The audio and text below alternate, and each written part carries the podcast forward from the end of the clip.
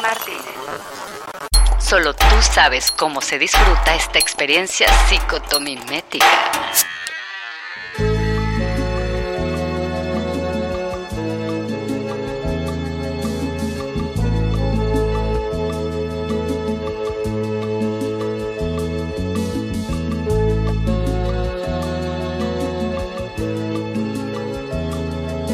Una tarde de abril 1975, Quique Quiñones, repleto de recuerdos, bebía en una de las mesas del bar.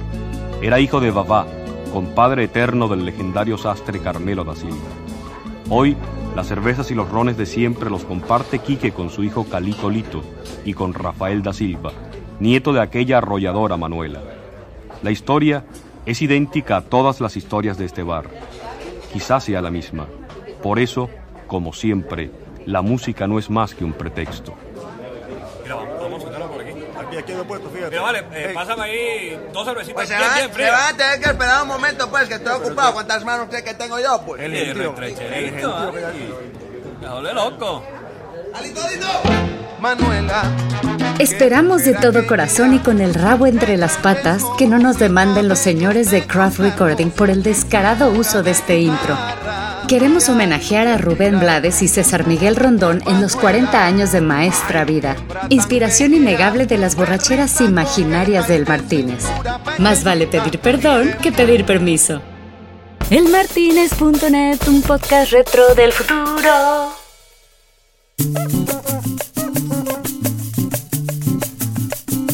Ajá, llegó la nochecita esperada. Mira, la verdad es que ya hacía tiempo, no sabía nada de nuestro maître François desde que se fue a vivir a Costa Rica y eso me traía como bajoneado, ¿no? Pero cuando me acordé de quién venía esa noche, no sé, como que sentí un fresquito, ¿sabes? Y es que sabía que se venía una velada profunda, poética, llena de viajes por todos lados, con una mujer bien diferente.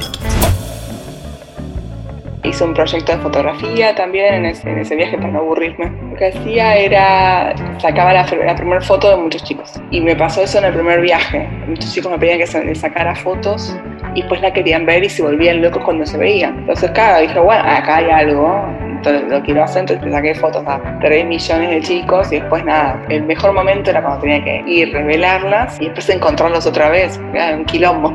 Esa era la mejor parte del proyecto, tipo, que después me invitaban las familias a comer y me agradecían y después me, me piden que fotos de la familia.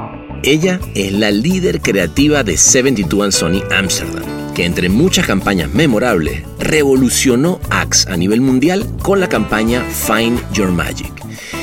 Es un referente de cómo utilizar la publicidad como agente de cambio social, que le llevó a ser nombrada Adweek Woman Trailblazer junto a Eva Longoria y Yamila Jamil, y nominada al Creative Director of the Year por AdAge acaba de crear el nuevo concepto global de Coca-Cola en pandemia, que se llama Open Like Never Before, con un comercial protagonizado y coescrito por el famosísimo poeta y podcaster George the Poet, que lanza un mensaje poderoso y optimista al mundo en este momento de pandemia.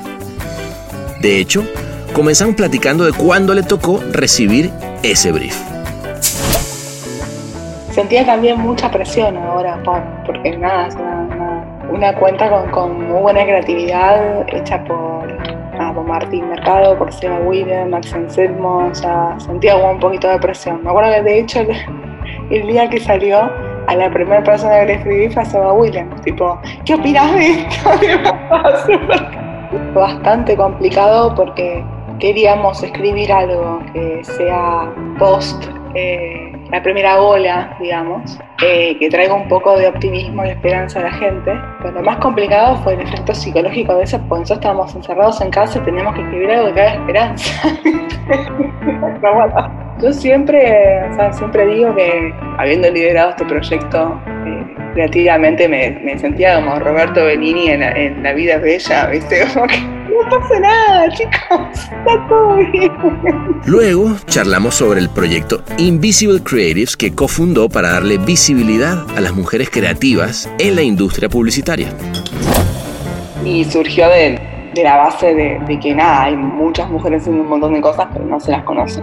Y no sé, me pasó eso en mayor parte de mi, de mi carrera y más que nada cuando sos equipo y no sos directora creativa, que es como que siempre el mérito se lo lleva a otro y ese otro probablemente sea hombre. Igual hace un año más o menos me fui, abandoné el proyecto porque se estaba tornando un poco más de querer lucrar, ¿viste? De, de, querer, sí, a mí, no sé, yo soy medio hippie, ¿viste? Pasamos, obviamente, sobre el proceso creativo para llegar al concepto Find Your Magic, para entender cómo se cambia una estrategia de comunicación de más de 30 años. Toda la campaña, eh, a ver, todo esto salió, fue una, equivocación, en realidad nos estaban contando una idea que era otra, de, otra, cosa, eh, y este search de Google estaba como en el slide que iniciaba esa sección de esas ideas que no, no estaban buenas. Sí, la verdad que fue para mí ah, medio un antes y después en mi carrera poder ayudar a transformar una marca. Así que estaba hace tanto tiempo, 33 años de hecho, con el mismo posicionamiento que ya no conectaba con un chico creo que una de las mejores campañas que hice, por varios motivos, hablar de, masculinidad tóxica en ese momento, que después se volvió más un tema en la publicidad, que Gillette habló de eso, un montón de otras marcas empezaron a hablar, pero la mayoría de los creativos eran hombres y les, contaba, les costaba muchísimo hablar del tema, muchísimo. Y me sentí, la verdad, engañado por el marketing cuando me contó la realidad detrás de lo idílico que suena vivir y trabajar en Ámsterdam como para terminar de entender que no existe sociedad perfecta. Muy aburrida a veces, te voy a mentir. Eh, yo vengo como nací en Buenos Aires, ciudad grande, viví en Londres, otra ciudad grande. Esto tiene menos de un millón de habitantes. Trabajé en un proyecto con trabajadoras sexuales y claro, o sea, me abrió mucho la cabeza con ese tema porque uno piensa, ah, bueno, sí, listo, está todo bien con la trabajadora. Dicen, no, acá eh, somos súper discriminadas, pagamos impuestos, pero no, muchas veces no tenemos acceso a nada, eh, porque sos un ciudadano de segunda. Y como no existe sociedad perfecta en ningún lado, pasamos entonces por el clasismo selectivo que viven los migrantes en todas partes del mundo y particularmente los que salen expulsados buscando un país donde vivir a como dé lugar acá también hay como una suerte de doble moral con eso, ¿viste? Como que, ay, yo soy súper bienvenida, a mí se me, se me llama expat, ¿viste? Pero viene un refugiado sirio y es la escoria de la sociedad. Y me contaban un poco, ¿viste? A mí se me, como que me, se me cayeron muchas cosas de lo que uno considera un, un un inmigrante, una persona que pide un asilo político acá y, y, por las razones que uno se los imagina y por lo que realmente es. Por ejemplo, no sé, yo me imaginaba que todo el mundo venía de Siria. O sea, no, hay un montón trans que vienen de Turquía y no vivir en Turquía. Es un programa que después las, un montón de empresas contratan developers. Entonces, nada, lo que hace eso es, eh, gracias Hack Your Future, es, nada, básicamente el código, aprender a codificar como otro idioma al final hablamos de cómo surgió el flechazo laboral con 72 and Sony, aquí mismo, aquí en Cannes, cuando con su jefe compartieron el desprecio por toda la onda wannabe que transpira muchas veces la Croisette. Nada, las agencias son un poco la gente con la que trabajas. Y hasta ahora la gente con la que trabajo acá me gusta y estoy bien, me llevo muy bien con el que es mi jefe, Carlos Cavalone.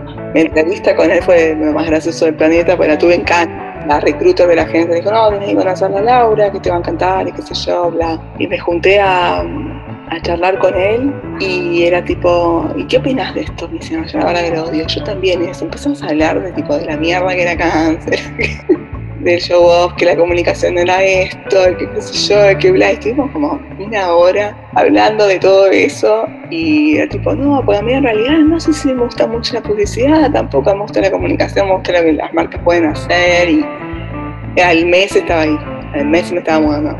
Pero sí, sí, no, y con él me la llevo súper bien y nada, este, las agencias no es tanto el nombre, sino la gente con la cual vos trabajás y, la química que tenés y, cómo confías en esa persona y, nada, yo me llevo la barra súper bien. La degustación de hoy son cuatro tiempos de una botella de Malbec para una persona a la fina copa Reader, marinada con agua mineral recién servida, tanino frutos de bosque gaucho en su jugo y una pizca de risas mendocinas adornadas con un hipo al final. Tome entonces cada quien su botella que comienza el primer tiempo, porque ella es Laura Lisco. El Martínez. Realidad virtual sin inteligencia artificial. ¿Cuánto tiempo llevas eh, hablando más eh, porcentaje de inglés que de español? Eh, seis años Claro. De corrido, pero en total, digamos, eh, diez, si contamos la experiencia de, de Londres antes. Pero sí, es mucho tiempo. No, pues sí. Muchas veces. Sí, las veces que hablo eh, español es con mi madre en la noche. Bueno, qué lindo momento para hablar español también con mamá. Sí, lo que pasa es que se me, me traba a veces porque cuando hablo de trabajo, Ajá. hablo en inglés, entonces con mi madre hablo de qué vio ese día en la tele, de real. Claro, claro. La No es un español muy elaborado.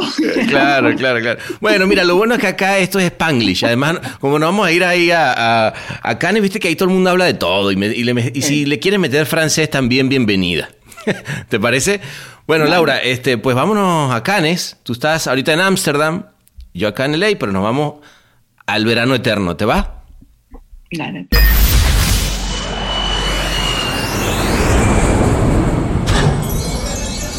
Bienvenidos a El Martínez. ¿Qué le servimos para empezar?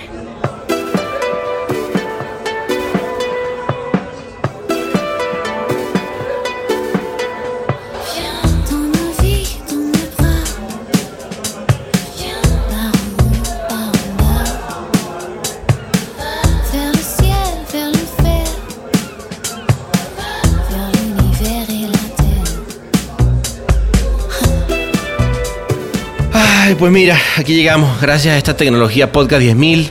Aquí está. Este, sí, sí pedí que nos pusieran esta parte de acá del, de la arena porque, para que metieran los pies en la, en la arena porque viste que luego en Ámsterdam se... Bueno, ahorita está bastante caluroso, pero nada como el mar, ¿no? Oye, cuéntame, ¿te quieres tomar algo? Eh, y acá estoy terminando el día, así que puede ser. ¿Sí? ¿Qué, te quieres tomar? A ver. Yo soy más de copa de vino. Una copita de vino. ¿Se, se te antoja un Malbec como para recordar tus tierras o...? Sí, ¿Te parece? montón de esto no tomo Malbec. Sí. Perfecto. Eh, Gastón, merci. S'il vous plaît, quiero decir que luego ya no sé cómo hablo. Eh, eh, oui, eh, am- le- sí, botella de, de vino. Sí, él, él le gusta que le hablen en español, porque luego en inglés como que le da un poco, se, se pone de mal humor. Oye, oye, Laura, eh, pues qué bueno tenerte por acá en el Martínez. Finalmente se nos hizo. Este, luego es complicado, ¿viste? Yo con este horario cambiado es bueno estar en el mismo uso horario. Mm. Cuéntame, entonces me decías que llevas 10 años fuera de, o sea, ahí fue cuando saliste de Argentina, en el hace 10 Me años. fui. Eh, en realidad, a ver, me fui muy chica. eh, me fui a Londres de vacaciones y mostré mi portfolio en Mother en ese momento. Tenía 23 años y me quedé trabajando casi 6 meses. ¿Ok? Pero volví. Eh, luego me fui en el 2008, 2009, no me acuerdo, de vuelta a Londres. Y me quedé hasta el 2011. Ok. 2011, 2012. Después volví a Argentina eh, muy poco tiempo y en el 2014 me volví a ir. Qué bueno, qué, qué periplo. Ir, volver tanto a Europa, ¿no? Este, ¿qué, qué fue lo, lo más lindo que fuiste descubriendo como para agarrar y decir, ¿sabes qué? Vuelvo y ahora a Ámsterdam. Mira, en realidad es un poco al revés. La primera vez que me fui me fue muy mal. Me fue pésimo. Ah, sí. Me fue pésimo. Entonces fue más de decir, no, pará, no te quedes con la mm, primera experiencia. Ah, ok. eh, volvé. Bueno, ¿viste? bueno, pero bien, habla de persistencia. Sí, no, un poco de, de perseverancia, decir, bueno, no, pará, si te fue mal una vez no quiere decir que, que no sirvas para vivir en el exterior, digamos. A mí me encanta, me encantaba vivir en el exterior, pero no, la experiencia de Londres no fue muy buena por varios motivos. Porque llegué, estaban en, en plena recesión, entonces todo, o sea, los presupuestos estaban súper achicados, había un montón de, de miedo, gente que, que, nada, no invertía tanto en creatividad y, y nada, yo me había tomado Juan Cabral, Juan se volvió, entonces quedé medio flotando. me- medio patas para arriba dijiste, pero bueno, ¿y ahora? Sí, no, pero es como medio flotando, viste, que cuando el que te toma se va, viste, quedas medio como. Uy, eso. Sí, sí, sí, me ha pasado y es horrible. Dice, bueno, ¿y ahora con qué se come esto, no? Sí, no, como que quedas ahí, no te pasa mucho trabajo, porque nadie te conoce, y quedas como, como la rareza, como el, el equipo exótico, que Claro, nadie te claro. da mucho trabajo. Y bueno, nada, eh, dije, para, para hacer esto, para estar acá y, y, y no pasarla bien y qué sé yo, me vuelvo. Eh, muy cliché lo mío en el medio de la vuelta a, entre, o sea, entre Londres y, y Buenos Aires. Me, me- me tomé un seis meses sabáticos me fui Ajá. a India. Bueno, bien. cliché y no, muy lindo viaje, viajar a India. Digo, también eh, te, te abre la... Más allá de si tienes esta parte espiritual o no, creo que hay una apertura de cabeza también de- del mundo, ¿no? Sí, no, total. Yo, a ver, ya había ido a India, ya sabía lo que iba, todo. o sea, Ajá. Me, me encanta, me encantaba. Ok. Eh, eh, y fui un montón, montonazo de veces. Pero nada, dije, este país me encanta, me quiero tomar eh, seis meses para, para recorrerlo bien y, nada, hacer como un quiebre grande entre la experiencia en un país y otro. Estaba también bastante quemada, sinceramente, por la experiencia y necesitaba como medio como sacarme todo encima. Yo aparte soy cero yogi, tipo, soy horrible haciendo yoga, no me gusta meditar, odio meditar, tipo, todo eso entonces es como el anti-cliché de la persona que va a sí, sí, sí, sí. Aparte, todo bien, India es un quilombo, es el peor lugar para relajarse, es un quilombo. Tal cual, tal cual. Entre las vacas, el, el- el otro por acá caminando, el que te quiere vender algo, ¿no? Claro, ¿Y claro. ¿Qué edad, qué edad tenías cuando te fuiste por seis meses allá? Eh, ¿30? Ah, ok, buenísimo. Gran Sí. momento. Sí, Llegar, sí, resetear, ¿no? Yo también anduve por allá cuando tenía. Me, renuncié en una época y me fui también seis meses a, a- al sur. Estuve por. Empecé en Mumbai y terminé arriba eh, en el norte eh, y luego me fui a Nepal. Es, es un viaje que me encanta. Y, y como tú, ah, no, no, tampoco soy clavado de la, de la espiritualidad de la meditación, pero me parece que es un país que, que parece como otro planeta. Me gusta por eso. Sí, por- otro planeta. Y nada, a mí la comida me encanta, ellos me encantan, es una cultura increíble. Dije, voy para allá, hice un proyecto de fotografía también en ese, en ese viaje para no aburrirme. ¿Ah, sí? Qué lindo. ¿Y de qué, de qué trataba? Lo que hacía era, em, sacaba la, la primera foto de muchos chicos Ok, o sea, chicos que no habían tomado fotos. en su vida.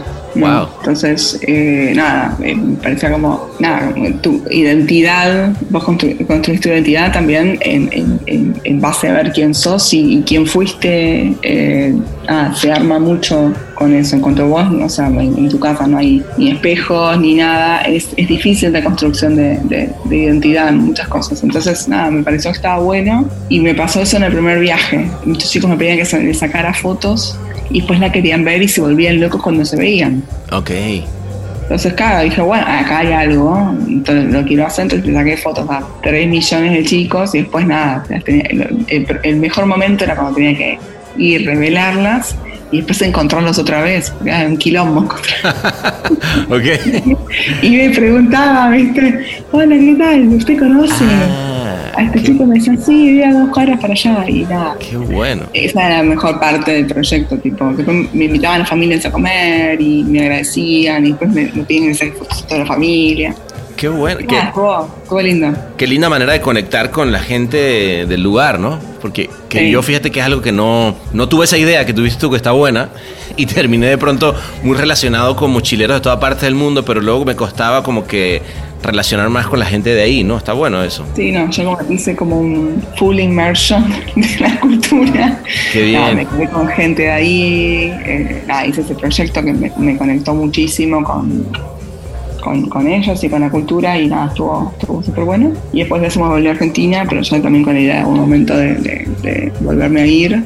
Pero nada, y nada, surgió lo, lo de 72 y me, me vine hace seis años. Y yo creo que esa, esa, no sé, viajar tanto, conocer el mundo, conocer la gente local, etcétera, por ahí también te da como una cierta sensibilidad con la gente, ¿no? Porque yo de repente lo veo en, la- en las cosas que hace, ¿no? En tu trabajo y así. Bueno, desde, desde Invisible Creatives, ¿no? Un proyecto inclusivo, ¿no? Para las mujeres en el medio publicitario. Tú fuiste una de las cofundadoras, ¿no? Sí, sí, surgió hace dos o tres años, no me acuerdo, estoy muy, estoy muy mal con esto de las fechas. Y surgió de, de- de- de la base de, de- de que nada, hay muchas mujeres haciendo un montón de cosas, pero no se las conoce. Y no sé, me pasó eso en, en- en- en, bueno, mayor parte de mi, de mi carrera y más que nada cuando sos equipo y no sos directora creativa, que es como que siempre el mérito se lo lleva a otro Ok. y ese otro probablemente sea hombre. Ok. O sea, por, Por, por estadística. Por estadísticas probablemente sea. Entonces, nada, era un proyecto para dar más visibilidad y también que sea una, una herramienta que sirva para, para, para encontrar más chicas. Para mí la mayor satisfacción es que me escribían después un montón de chicas tipo, gracias, acabo de conseguir una entrevista porque me encontraron por la Ah, wow. y nada, no, increíble. Igual hace un año más o menos me fui, Ajá. abandoné el proyecto porque se estaba tornando un poco más de querer lucrar, ¿viste? De, de- Ah. de querer. Sí, a mí, no sé, yo soy medio hippie, ¿viste? Eh, a mí cosas. Yo no sé, yo gano plata con lo que hago, hago con mi trabajo y, y eso para mí era como más un, un passion project, ¿viste? No, no tenía ningún tipo de necesidad de, de- de convertirlo en algo que me deje algún tipo de rédito y no me sentía cómoda tampoco con tratando de sacar eh, plata con el tema. Claro. No sé, no me, yo por lo menos me siento cómoda. No digo nada, todo bien con que hagan plata con eso, pero yo por lo menos no me sentía cómoda con Claro. eso. Ca- Cada quien sus objetivos, pero tú dijiste, ¿sabes qué? Mejor estuvo bien. Bueno, pero, pero interesante lo que se logró, ¿no? En, en un inicio, sobre todo, por lo que cuentas. Total. No, no, no. Y para mí, qué sé yo, la herramienta está ahí, la plataforma está ahí y sigue funcionando y todo. Pero bueno, llegó un momento que no me, no me sentí más, cómoda con, con hacerlo y ya. Y quedó todo bien, obvio. Todo perfecto, pero no sé, tengo como esta cosa de. eh, para mí, con ciertas cosas que no, no me gusta mezclar plata. Ok, no me gusta. No me gusta. te O sea, entiendo. nunca, te co- nunca te cobraría por una charla de diversidad, nunca te cobraría por, eh, por nada de esas cosas. Y no sé, es un tema que para mí si uno le pone un- una traba monetaria, para mí vas en contra de arreglar el problema justamente. Mm, Ese interesante. es mi punto de vista. No, no, no, pero interesante el punto de vista sobre... No, sobre todo, ¿sabes qué, Laura? En un momento en el que... Ah, por cierto, espera, aquí, aquí llegó el vino. Este, no, que nos lo dejen respirar un poquito, ¿no? Porque... Este... No, te digo que, que sobre todo eh, en un momento cuando el, cuando el tema es tan eh, solicitado, tan, tan en, en boga como de algo que todo el mundo quiere hablar, ¿no? Y de repente, bueno, si empiezas a lucrar por ahí, por ahí te puedes eh, llenar de plata, por, por, ¿no? Convirtiendo en un speaker, pero como dices, va en contra de- del, del objetivo final, incluso de lo que se pregona, ¿no? El. Incomodidad a tu medida en cápsulas no retornables.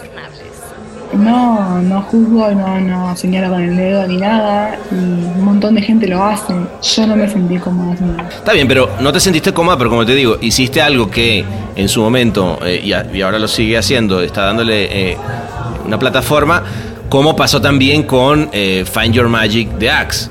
O sea, de alguna manera, a mí lo que me gustó de, de Find Your Magic es, es pensar que Axe, que era ahora sí que el símbolo de la, eh, no sé, del machismo, de ir, ir a cazar a la mujer, de repente le dieron esta vuelta, ¿no? Y fue más bien, encuentra tu magia y empieza a poder expresar eh, las cosas que... O sea, encontrar también ese igualitarismo en los hombres, que también yo, eh, se habla mucho de, de qué pasa con las mujeres, pero poco de lo que está pasando con los hombres, ¿no? Y su imposibilidad muchas veces de, no sé, ser de alguna manera, expresar de alguna manera, y me gustó mucho esa parte que, de, que encontraron de buscar en Google cuáles eran las preocupaciones que tenían los hombres de si un hombre puede hacer tal cosa. Interesante ver cómo un, una- un Unilever puede darle esa vuelta ¿no? a, a una marca así, ¿no? Sí, la verdad que fue para mí ah, medio un antes y un después en mi carrera poder transformar, ayudar a transformar una marca. Así que estaba hace tanto tiempo, eh, 33 años de hecho, con el mismo posicionamiento que ya no conectaba con, con un chico hoy. Eh, nada, como medio como que acceder a esta cosa que les da un poco de vergüenza tener. Porque la Ah. comunicación era tan, era tan de otra, de otra época. Ah, ok, eh, que ya, ya era casi de no. Yo no, no es que yo esté queriendo ligar por echarme Axe, ¿no? Sí, no, y aparte, bueno, hay una realidad también que los saxos compran las mamás para los hijos. Entonces, Claro. Vos haciendo una comunicación tan así y a la mamá la estás alienando. claro, claro, No, claro, claro. no, no quiero eso, no quiero esto para mi hija. Claro, claro, claro. no quiero esto. E hicimos ese cambio, eh, pero también el cambio era lanzando una línea de productos para un público de chicos que ya trabajan, digamos, o sea, 22, 23, 24. Entonces también se pudo armar y se pudo abrir otra conversación, pero porque no estabas hablando de un chico de 16 años, digamos. Y, y nada, hicimos la primera campaña, fue, fue súper fue súper bien. Y después hicimos la mm, eh, Social Mission, que fue lo que hizo Care for Guys. Y nada, fue creo que una de las mejores campañas que hice eh, por varios motivos. Hablar de, de masculinidad tóxica en ese momento, que después se volvió más un tema en la publicidad. Este Chile Claro. habló de eso, un montón de otras marcas empezaron a hablar, pero Sí, pero fue quien inició la conversión, digamos. Axe eh, puso el tema en la mesa, ¿no? Exacto, exacto. Y fue mm, nada, difícil porque era un tema difícil de, de- de abordar. ¿Cómo lo, cómo, cómo contás esto que pasa? Porque es un problema muy invisible, ¿viste? Como que entre que el hombre no habla lo que le pasa.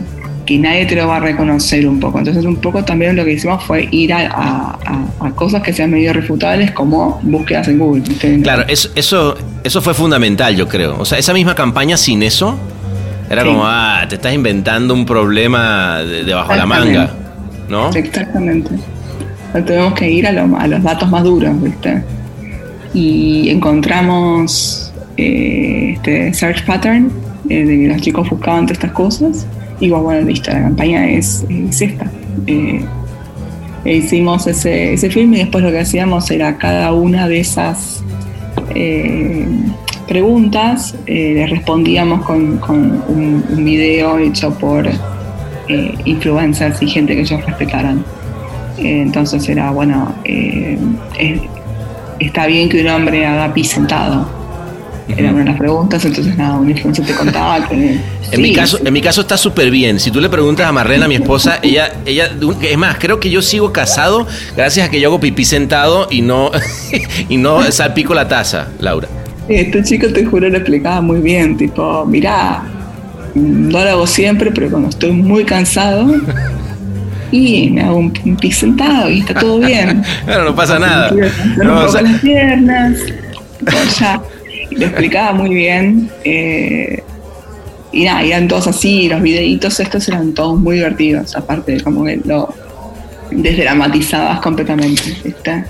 Fue súper, fue súper, súper bien. eh, y nada, tuvo muchísima repercusión y un montón de gente habló de, de eso y con una campaña que la verdad que no salió nada, los dos mangos a hacerla claro. y terminamos saliendo en el New York Times, ¿viste? Y, nada, zarpado. Y no, la, la verdad fue súper, súper bien. Estas campañas me trajo muchas satisfacciones. Me dices que hubo un, hubo un antes y un después, ¿no? Para, con esa eh, campaña. Sí, porque mm, era algo que nadie había hecho. ¿Viste? Como es una primera persona que, que, a- que abre este tema. Claro. abre este tema. Que fue muy difícil. Verificar eso fue muy difícil. Por de todas las reviews y todo, y la mayoría de los creativos eran hombres y les, contaba, les costaba muchísimo hablar del tema. Muchísimo. Muchísimo. Claro. De hecho, toda la campaña, eh, a ver, todo esto salió, con- fue una, una equivocación. En realidad nos estaban contando ¿Ah, una sí? idea que era otra, otra- de, otra, de otra cosa. Ok. Eh, y es- este search de Google estaba como en el slide que iniciaba esa sección de esas ideas que no, te- no estaban buenas. Ajá. Eh, O sea, a ver si entiendo. El equipo creativo viene con una, con una punta creativa donde dice, de, de todas estas, y se nos ocurrió y vimos este search y la idea no estaba buena, pero, pero estaba ese finding ahí. claro, pero estaba ese finding ahí para ilustrar otro punto. Claro, claro. Como a veces pasa, ¿verdad? A veces pasa eso. Que te, te están contando otra cosa y tú dices, no, espérate, olvídate de lo que me estabas contando, pero eso que, eso que, que tienes ahí, dale para atrás. Sí, sí, sí. ¿No? Medio tipo, Y ahora que me estás contando es toda una mierda. Pero. Pero vuelve, vuelve a, lo del, a lo del search de Google, que hay, ahí hay algo. Y, y el otro diciendo, ¿qué? Y le digo, ¿eso es real? Le digo, sí, eso es real. Además, otro además. Y la mía es esa, olvídate tú también. Ya. Pero fue muy, fue muy gracioso de que te juro la idea era de cualquier otra cosa. Qué bueno, qué bueno. Pero a mí, a mí me encanta cuando pasan esas cosas. Además, pa- pasa mucho, y no sé si te- a, a mí me pasa muchísimo, que de pronto, nada más en el proceso de irlo contando y a lo mejor es una pelotudez, pero y de repente en la pelotudez que sale algo por allá y, de justamente en el research que alguien hizo, qué, qué bueno. No, la verdad es que es- ese, ese finding, o sea, yo cuando la vi por primera vez, recuerdo que dije, a ver, a ver, uy, están hablando de algo que es, dif- o sea, es difícil justamente porque todo el mundo te lo va a negar, Sí. ¿no? O sea, cuando, cuando hicieron Like a Girl, bueno, Like a Girl, ¿quién te iba a decir que no? O sea, era, era ya era, era un insight que todo el mundo estaba claro. Cuando tú decías, ¿qué, ¿qué significa Like a Girl? Todo el mundo sabía que era. Pero acá, cuando hablabas de, de- de masculinidad no expresada o, o- o reprimida o lo que sea, em, no, es, no es algo que yo te voy a decir, sí, obvio. Además, porque quien te está del otro lado no va a quedar en evidencia. Porque además la mayor, también hay muchos clientes hombres en la, en la sala. Entonces digo, eh, el empezar con ese, que es como una verdad, como una casa que nadie había visto. Y creo que eso también es lo lindo que tiene el, el- el irte a los, a los search de, de Google, ¿no? Que tiene esa cosa tan íntima que eres tú con tu computadora, ¿no? Este, que luego también se usó en otras campañas, pero, pero eh, aquí creo que es súper bien, bien utilizado. Oye, y, y durante todo este proceso, porque una cosa es dar con el finding y otra cosa es, de nuevo, el cliente, quienes están del otro lado, el- el- todos los que al final del día hacen posible que salga, ¿no? No, la verdad que, a ver, eh, fueron, fueron increíbles en todo ese proceso. Hubo solamente en un momento que uno de los clientes estaba, "Está todo bien, pero por favor sácame la dieta de fútbol, porque no quiero. Era muy futbolero. no quiero, no quiero que esto quede como que los hombres no saben jugar al fútbol. No, pero justamente es lo contrario. Es alguien que no es bueno Ay. en los deportes planteándose Alguien que no le gusta el fútbol, ¿no? Y que no es bueno, que... que no es bueno y preguntándose si es menos hombre por eso, básicamente. Dice, no te metas no, con el fútbol. mí a todos los hombres les debería gustar el fútbol. Bueno, entonces Uh, no. no. Ah, así de, "Mm, creo que eres parte del problema. Ese fue el- creo que el único punto. Eh, pero después no, la verdad que hasta ese momento fue un placer laburar con ellos. Y teníamos un, un, eh, cliente, después se fue Fer, Ujú. eh, también argentino, que después se abrió una mm, consultora de, de masculinidad, en, en comunicación y masculinidad. Ah, wow, qué bien.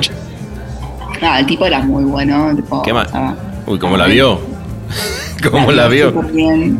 Y todo, mu- mucho de lo que se pudo hacer, la verdad que, que fue gracias a él, que tenía una visión muy clara a- hacia dónde quería llevar la cosa. Y pues bueno, renunció y ya a los pocos meses dejé de trabajar.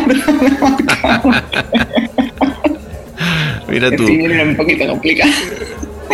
No, pero qué, pero qué interesante, porque fí- fíjate que hay algo que a mí me llama muchísimo la atención, es que Axe, a ver, históricamente, eh, o sea, Vega Olmos, o sea, Argentina eh, fue uno de los grandes eh, aportadores creativos para Axe o Lynx en su época, estábamos hablando incluso cuando, cuando en ese momento, porque ahora lo vemos como algo bueno, es que claro, eh, cómo hablan así a la mujer, pero en esa época eh, estaba todo bien y todo el mundo, y yo veía los comerciales y me moría la risa y eran buenísimos uno detrás de otro, este, sin siquiera pensar que era un problema que estaba latente, que luego se, se convierte y se, y se evoluciona, ¿no?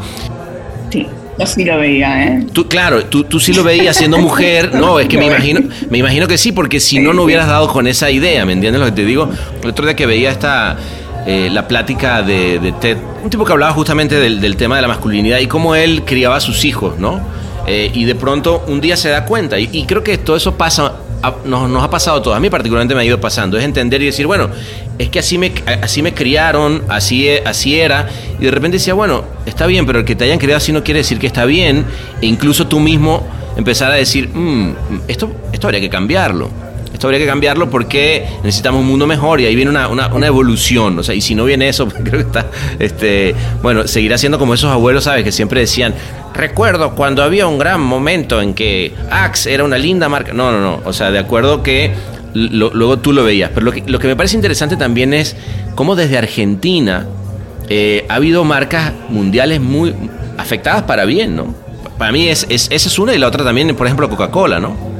O sea, Coca-Cola para todos fue, fue un anuncio revolucionario que además ahora se volvió a, revivir, ¿no? De, mercado. Digo, bueno, eh, haber crecido dentro de una cultura publicitaria como la Argentina, pues creo que se ayuda a la exportación que ha habido de, gente de la publicidad, ¿no? No, total. Eh, Sabes que no lo había pensado, justamente lo de Axe y también ahora lo de Coca.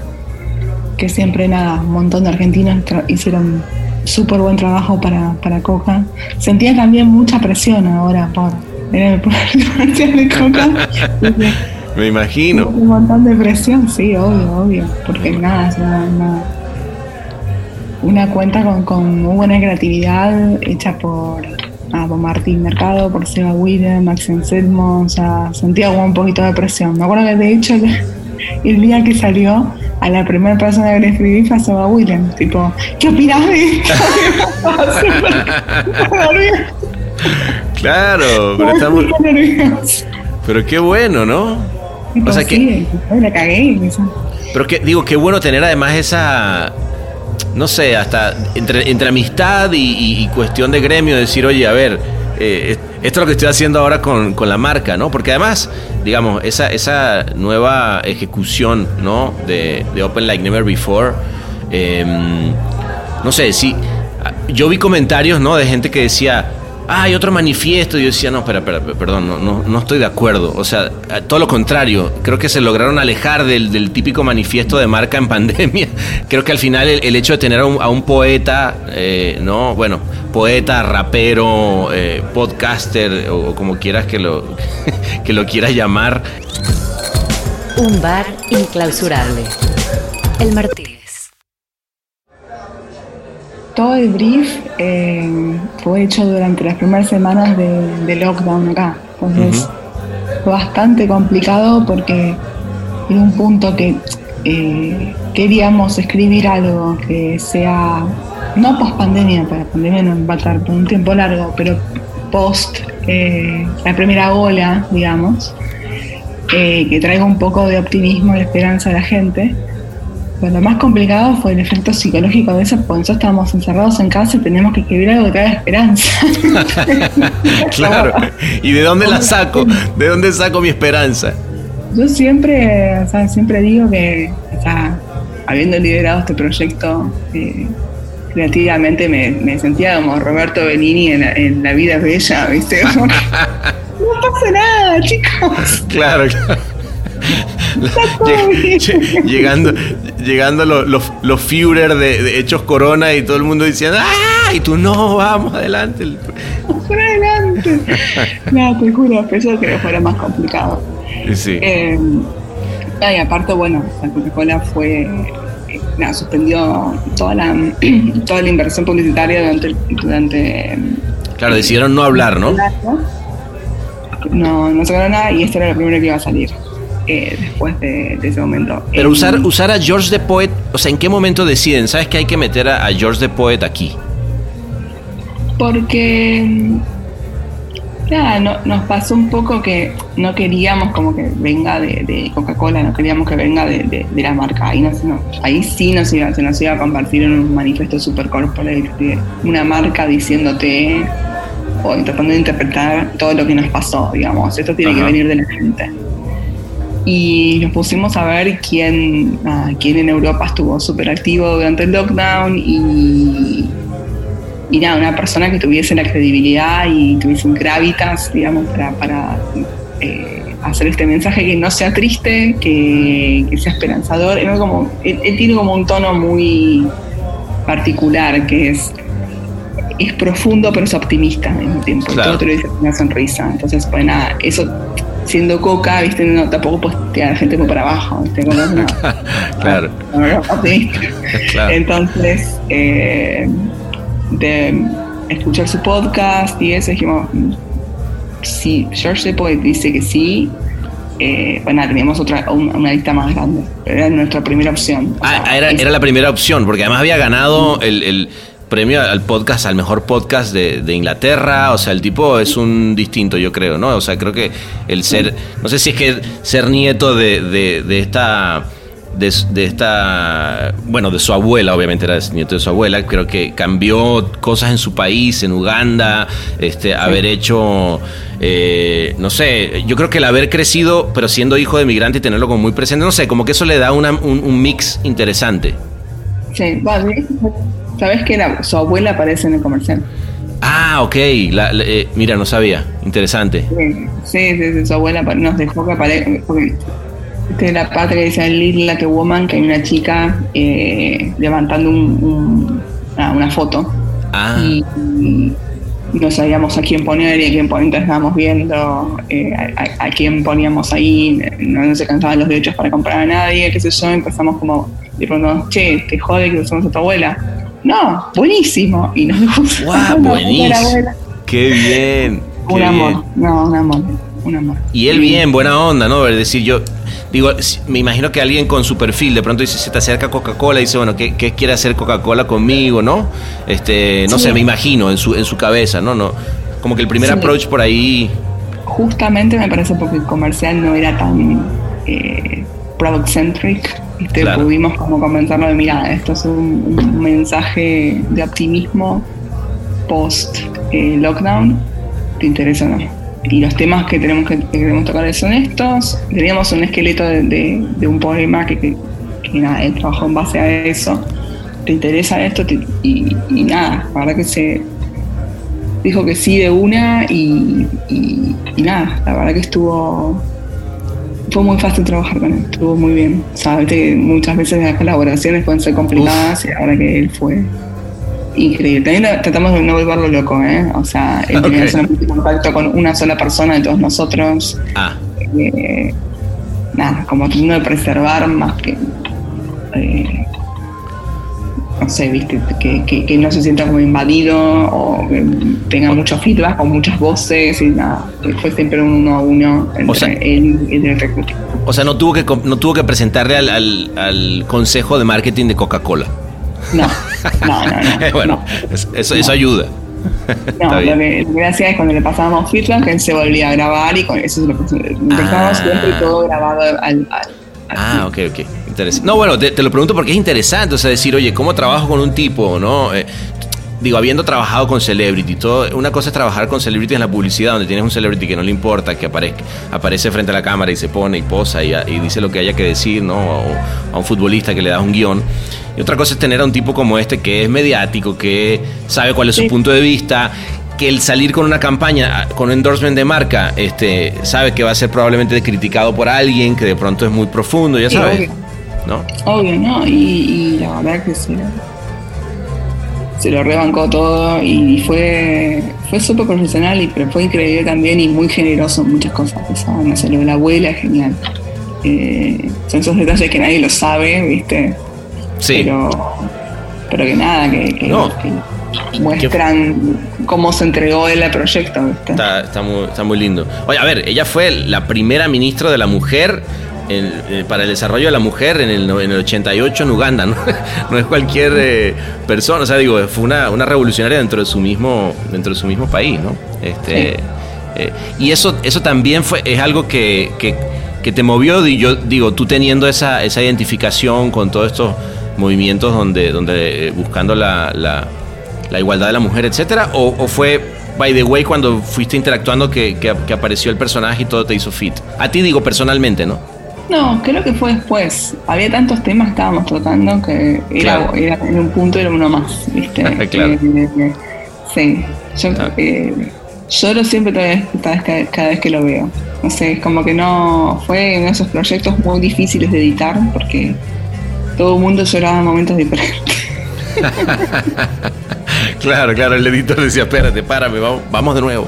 Compuestos todos. No, Eh, muy- es, muy, muy- es muy es muy emocionante el- el- la pieza, es muy, Muy linda, la verdad, muy, muy linda. Este, eh, se la compartía a amigos y a todo. Y creo que ese tema de, de, de cuando quieres decir algo que no sea lo que, es, lo que estamos acostumbrados a, a escuchar, con un, con un, digamos, con un tono que es rudo, pero al mismo tiempo tiene esa parte de optimismo que, que nos hace falta, ¿no? Yo no sé tú cómo lo sientes, Laura, pero como que eh, veníamos de, de un momento como que cuando arrancó la pandemia todo el mundo se puso súper optimista. Como que, como que ya no, no era este Roberto, todos éramos Roberto Be- Benigni.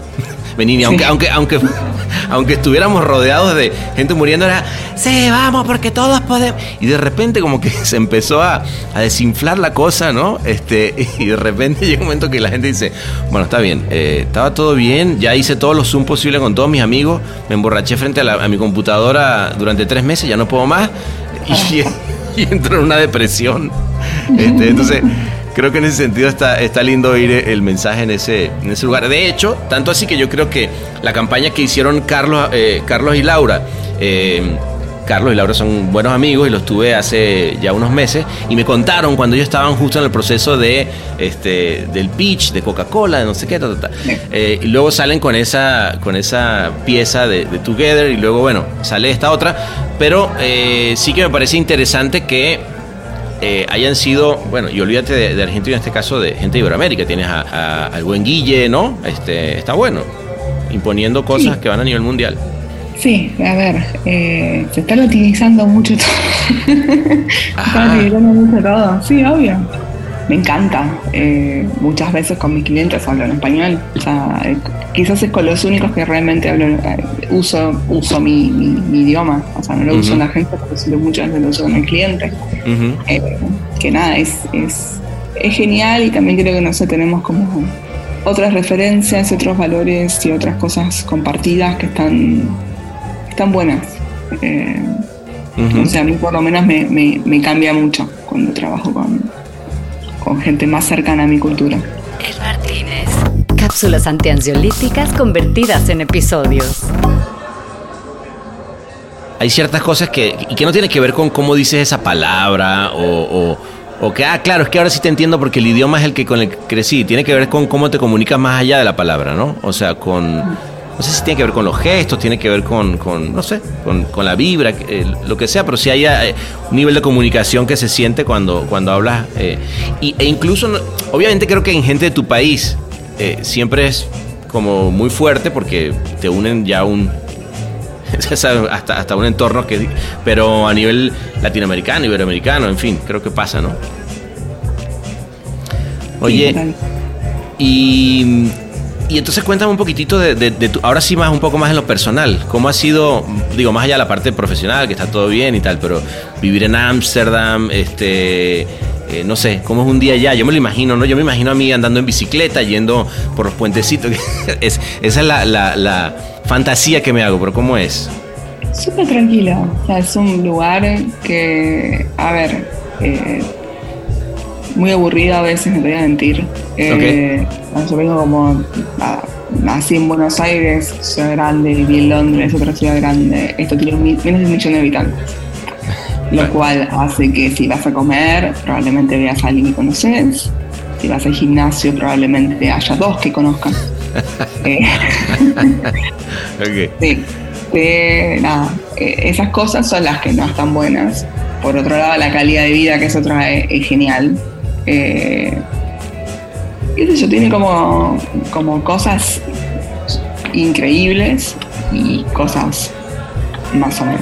Eh, es, es medio chiquito eh, y hace que la gente también... te- los Dutch, ¿viste? Te, te venden que tiene una apertura mental gigante y acá, viste, que es todo permitido. Claro, claro. A eso, a eso- justo por eso te lo pregunto, porque la, la imagen que uno tiene, ¿no? Cuando vas, este, la- las dos, tres veces que vas y tal, pues obviamente cuando vives ahí seguramente es diferente. Fíjate que ahí me estás dando un punto de vista que no. Acá vale todo, acá están todos de vuelta. No, no, es la gente más aburrida, más conservadora. Oye, no, bueno. Toda una fachada para ganar plata, No, pues qué bueno que nos vinimos aquí a Canes un ratito. te juro, para hacer kichín kichín con los turistas que vienen. Pero ellos son, son cero, son los más pacato, careta. Pero, pero hici- hicieron bien el marketing, ¿ah? Porque yo me la compré completito, ¿ah? Sí, no, no, no, cero. Cero, cero, cero. Esto es un lugar muy muy conservador, eso es una manera de pensar. Me, me di cuenta también acá, trabajé en un proyecto con trabajadoras sexuales. Ajá. Y claro, o sea, me abrió mucho la cabeza con ese tema porque uno piensa, ah, bueno, sí, listo, está todo bien con las trabajadoras. Pero dicen, no, acá eh, somos súper discriminadas, pagamos impuestos, pero no, muchas veces no tenemos acceso a nada, eh, porque sos un ciudadano de segunda. Digo, pero, pero, pará, pero ese es un trabajo legal, ¿por qué no, eh, no tenés el mismo derecho que yo, digamos? Claro. ¿Por qué no? Porque sos un ciudadano de segunda, porque hay una penalización por lo que, por lo que haces Mm, eh, todavía. Entonces, claro, viste, vos ves eh, la zona roja, las, las vidrieras con, con las trabajadoras sexuales y qué sé yo, y decís, ah, esta gente entendió todo. Claro, yo, yo dije, ah, pero está to- todo claro, super open mind, este, liberal, no. No, no. O sea, a ver, eh, está bueno que suceda como sucede, está bueno que hay ciertas eh, restricciones y, y cosas y que suceda en la cara de todo el mundo y que no suceda, viste, en, en- en las sombras, que ese es el problema de esto. Claro. Eh, de lo que trae trata, trae un montón de cosas que no están buenas. Eh, que- Pero es una vitrina. Suceda como en un marco, viste, adelante todo el mundo, eh, está bueno que ha metido un botón de pánico por si pasa algo, viste, como eh, eso es súper pro y está bueno, pero después te das cuenta que en realidad lo hacen para ganar plata y no porque realmente les interese hacer una posición sobre eh, que es una profesión como cualquier otra. ¿entendés? Claro, claro. Entonces, no, todo el tiempo una doble moral acá. Mm, Eh, lo mismo con todo lo demás, ¿viste? Eh, pero nada, es un, es un lugar curioso, es un lugar eh, que, que, nada, está bueno por un montón de cosas y como todos los lugares tiene otras que no son tan buenas. Pero es curioso. Está buena esa defi- definición, curioso, porque lo veía de repente. Esa, la campaña esa de eh, que vi también, hablando de justamente del eh, cómo se puede discriminar a alguien diferente o, qué tan liberal o no es una sociedad. Vi esta campaña que, también hiciste para los, coders, ¿no? Este, gente de los, mi- los migrantes. O sea, ¿cómo está el tema migrante? A mí, es, a mí la migración eh, es un tema que me apasiona, ¿no? En cualquiera de las, de las maneras. Y creo que justamente la migración, aún siendo legal, pero, pero no siendo aceptada dentro del país, es muy jodida, ¿no? Sí. eh, acá también hay como una suerte de doble moral con eso, ¿viste? Como que, ay, yo soy súper bienvenida. A mí se me, se me llama expat. Claro. ¿viste? Pero viene un refugiado sirio y es la escoria de la sociedad, ¿viste? Y, y nada, ¿viste? Eh, de hecho, por esta escuela, que un montón de amigos míos que hacen voluntariado ahí enseñando, Ujú. conocí a un montón de la Hack your, hack your future, ¿no? The Future, que está buenísimo. Conocí porque un amigo mío que es eh, developer da clases ahí y otro más después también se puso a, a- a- nada, a organizar y, y- y hacer que las clases sucedan. Ujú. Estos dos argentinos, de hecho. Ah, mira. mira vos. Sí, sí, sí. Vamos, Argentina, ¿viste? vamos, carajo. Salud por, salud por la Argentina haciendo cosas fuera eh, de- del país. y entonces, Y, y me contaban un poco, viste, a mí se me, como que me, se me cayeron muchas cosas de lo que uno considera un, un, un inmigrante, un- un- una persona que pide un asilo político acá y, y por las razones que uno se los imagina y por lo que realmente es. Por ejemplo, no sé, yo me, me imaginaba que todo el mundo venía de Siria. O sea, no, hay un montón trans que vienen de Turquía, que no pueden vivir en mm, Turquía. ah, mira tú. Eh, entonces, nada, y lo que pasa acá es el gobierno los mete en, en cárceles en desuso, pues otro gran tema de, de Holanda, que es que las cárceles están vacías, Ah, no hay criminalidad, entonces las cárceles se reutilizan para que eh, refugiados puedan estar ahí cuando llegan. ok. Pero el problema es que quedan en un limbo legal, porque si nadie los contrata, ellos no pueden tener nada, ningún tipo de visa. Entonces quedan como en este limbo. Ok, o sea, como que pueden estar dentro del país, pero hasta que no tengan trabajo, mm, no existen. No pueden ser parte de la sociedad. Sí, Ok. sí. Entonces, ah, bueno, sí, listo, mira, te, te traje, te dejo acá en esta Te cárcel. en esta cárcel este, hasta que consigas trabajo. Hasta que consigas trabajo. Oye, pero es que si estoy en la... Ahí te ves. Mira, qué loco. arréglate con, con esto. Claro. Entonces, nada, lo que hace eso es, eh, ese Hack Your Future es, nada, básicamente el código, aprender a codificar como otro idioma. Un bar transformado en Podcast es el Martínez. es el Martínez. Y entonces ustedes lo que hicieron fue visibilizar que detrás de los sites que tú visitas podrían haber, podría estar estos refugiados haciendo cosas y tú ni te, da- ni, ni te dabas cuenta, ¿no? Sí, porque es un eh, es un programa eh, que después las, un montón de empresas eh, contratan developers y por ejemplo en el site de KLM eh, nada, hubo líneas de código que a las hicieron una, una- persona que, que terminó el curso en, en Hack Your Future y vino de otro tipo de, de, nada, de- de realidad y de país y se, se tuvo que ir de su país por, por algún motivo. Ujú. Eh, y fue un poco visibilizar esto, que acá también la gente puede ser súper facha, ¿viste? Y decir, eh, ay, ¿por qué no me enseñan a mí que soy grande a codificar? Claro, claro, Tienen como esa cosa, ¿viste? Ajá. Y porque esta- estas cosas no existen para, para nosotros los holandeses.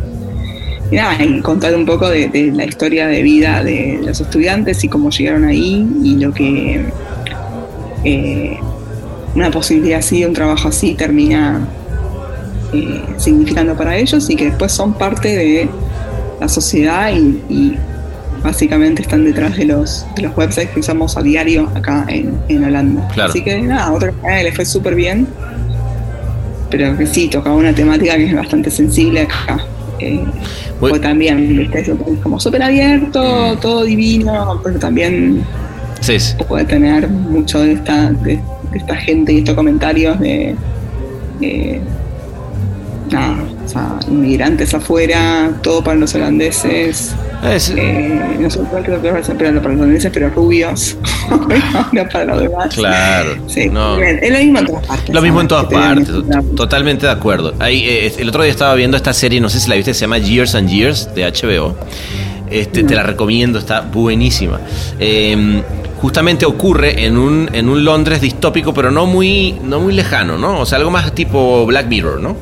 Este, y justamente planteaban el problema de los, de los este, refugiados, y tiene todo un tema con los refugiados la, la serie, pero como que te deja muy cercano el hecho de cómo sí efectivamente se vive eh, una, una realidad de rechazo ante el que estás recibiendo y que parece que está todo bien, pero lo, lo tienes viviendo como en, como en lugares este, súper complicados y tienen pocas pocas opciones de vivir. Yo, ahorita que eh, me lo cuentas y, y- y acá, en, en- en- bueno, allá más bien, porque ahorita estamos en Cannes, pero allá en, en- Estados Unidos, eh, recuerdo una, una fundación parecida que se llama Hola Code, que lo que hace es que a, a, mm, mexicanos que han sido deportados por Trump les da trabajo para que trabajen en Silicon Valley de- a, eh, a distancia.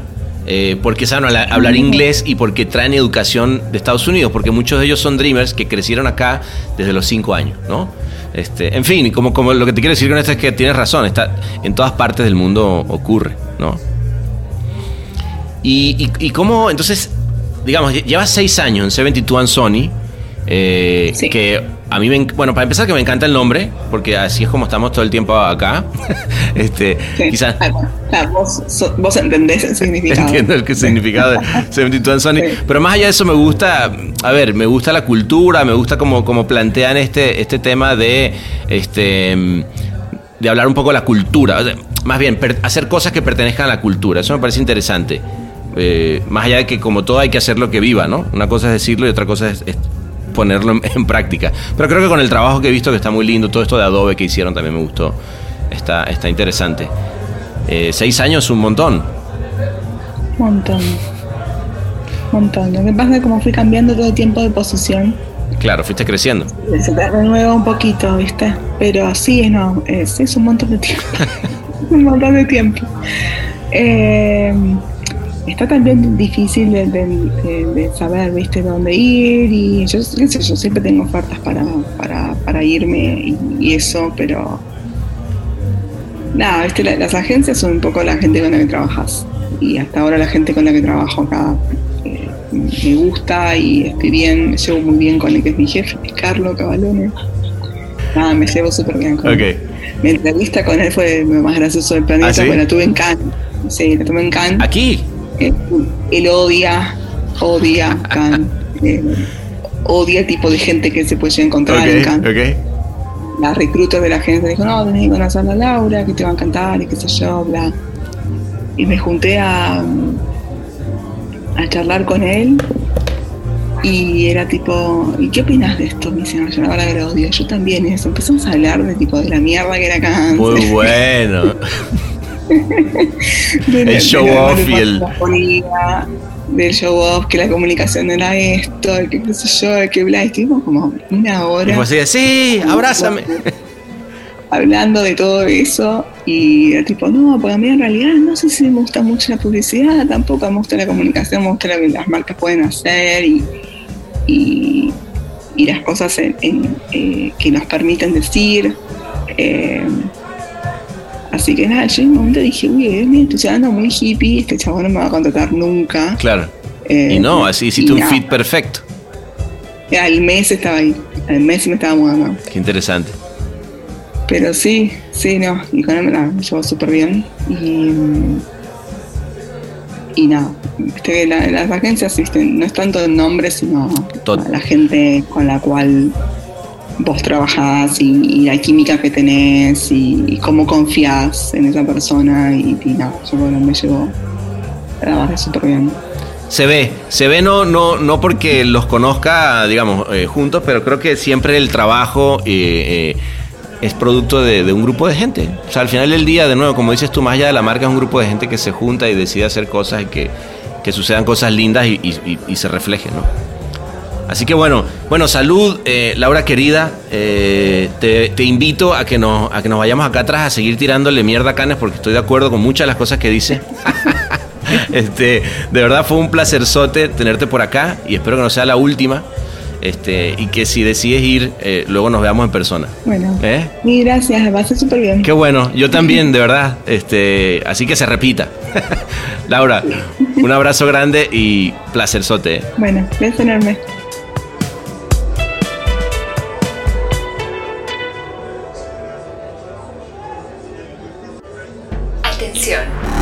En el Martínez nos reservamos el derecho y el revés.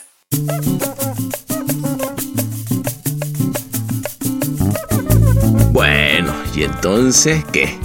Pedí que me repitieran los cuatro tiempos de Malbec, pero ahora con una botellita de ron, que por cierto estaban buenísimos. Y cuando estábamos terminando, se nos unieron varios amigos, con los que por cierto reservamos ya otras noches del Martínez en la próxima semana.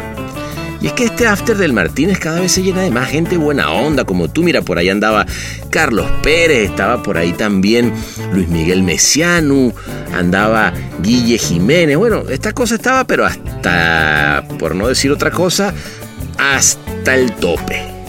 ¿Sabes qué? Por eso, inevitablemente, contra viento y marea para gente como tú, contra Zooms, encierro y una casa que ya cada día se parece más a vivir en la oficina, llegas hasta aquí. Y como siempre, siempre, te tenemos algo de lo que nunca se van a enterar los aburridos que se fueron antes. El final de la última canción del segundo álbum de Maestra Vida. Llévatela, Berroterán, que esta es tuya.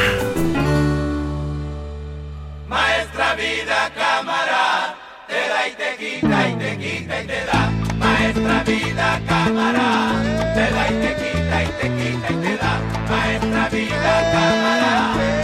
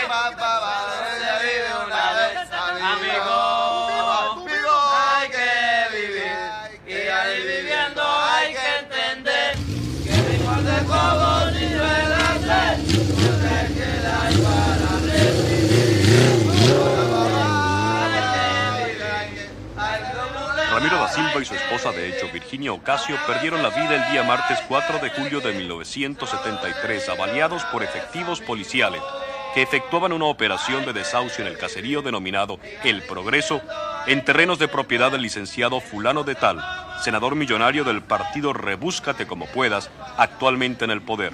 Lo sobreviven sus hijos Rafael, Naima, Pablo, el hambre, la miseria y la esperanza. C'est la ville, Martínez.